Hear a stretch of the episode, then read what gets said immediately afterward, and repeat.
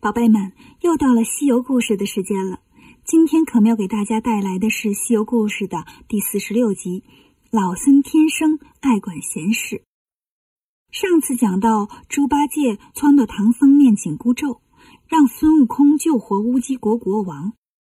孙悟空头疼的不行，八戒捧着肚子笑着说：“哥呀，哥呀，谁让你捉弄我？我这回呀也捉弄捉弄你。”悟空说。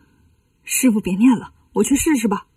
说完，架起筋斗云，进了南天门，来到太上老君的兜率宫。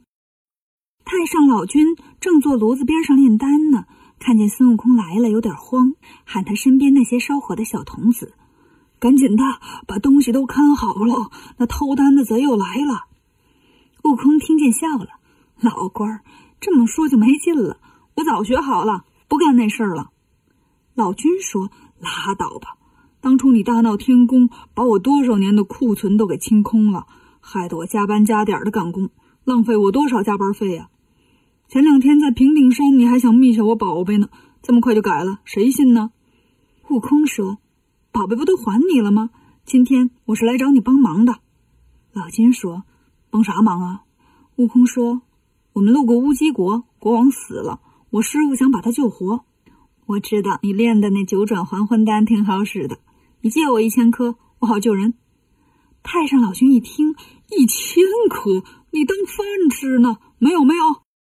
悟空笑着说：“那一百颗也行。”老君说：“也没有。”十颗，一颗都没有。悟空说：“啊，那行吧，那我可走了。”孙悟空转身就走。太上老君呢？太了解孙悟空了，心想：“，猴子说走，肯定又溜回来偷啊！”想到这儿，就喊住孙悟空：“等会儿，你这猴子，回头又来偷，我可受不了。我给你一颗吧。”悟空说：“哈哈哈，还是你了解我。要我说呀，你赶紧把金丹拿出来，你一颗我一颗的分了，省得到时候呀，你一颗都不剩。”太上老君拿过来葫芦，倒出一颗九转还魂丹。递给孙悟空说：“就这一颗，弄丢了可没了啊！快走吧。”悟空接过来说：“别急，我得尝尝。我看着像假的，别让你给骗了。”说完，把金丹扔进嘴里。太上老君看了就慌了，上前揪住孙悟空说：“你这泼猴，要是咽下去，我可揍你了！”悟空一笑：“小气鬼，一颗金丹就把你吓这样啊？值多少钱呢？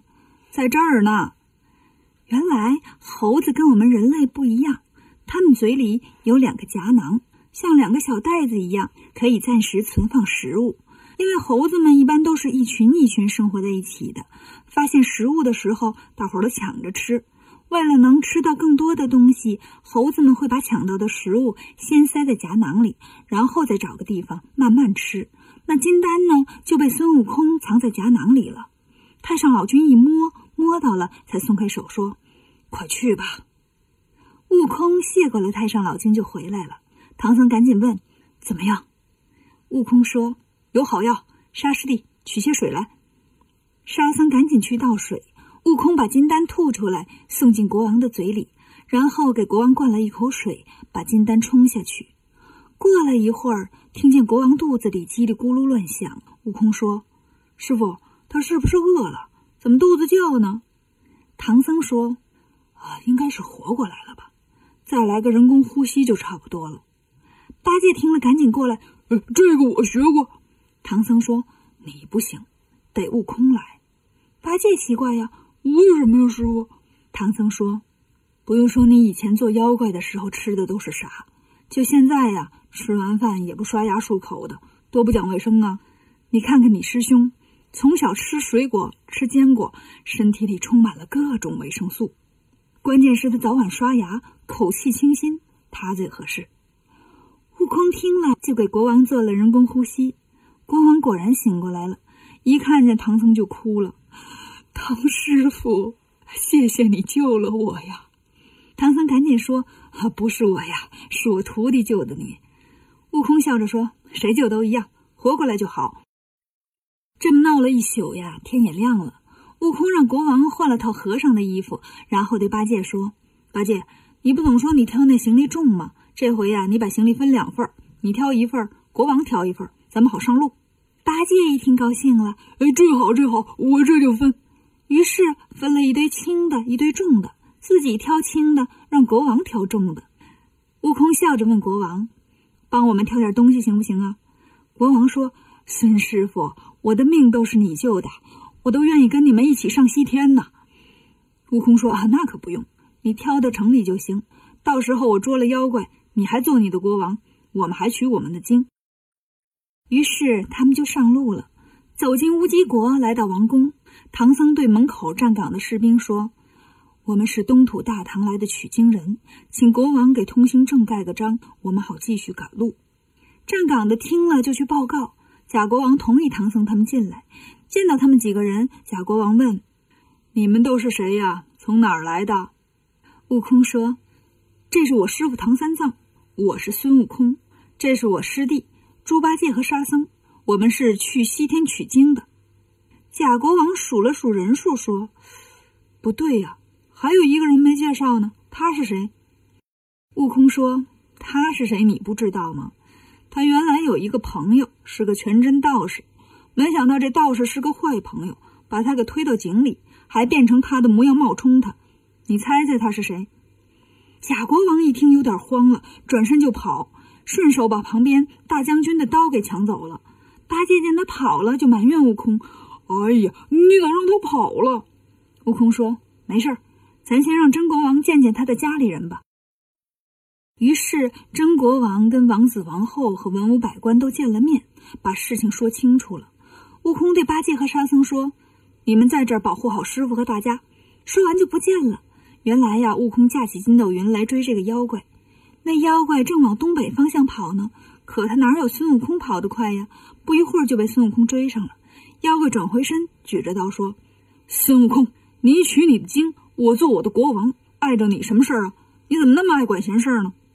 悟空说：“你说对了，老孙就是爱管闲事儿，哪里不平哪儿有我。不要走，吃老孙一棒！”妖怪根本打不过孙悟空，急忙又跑回了乌鸡国王宫，跳到院里呢，跑到唐僧身边，拉着唐僧跳了个圆圈舞，变成跟唐僧一模一样。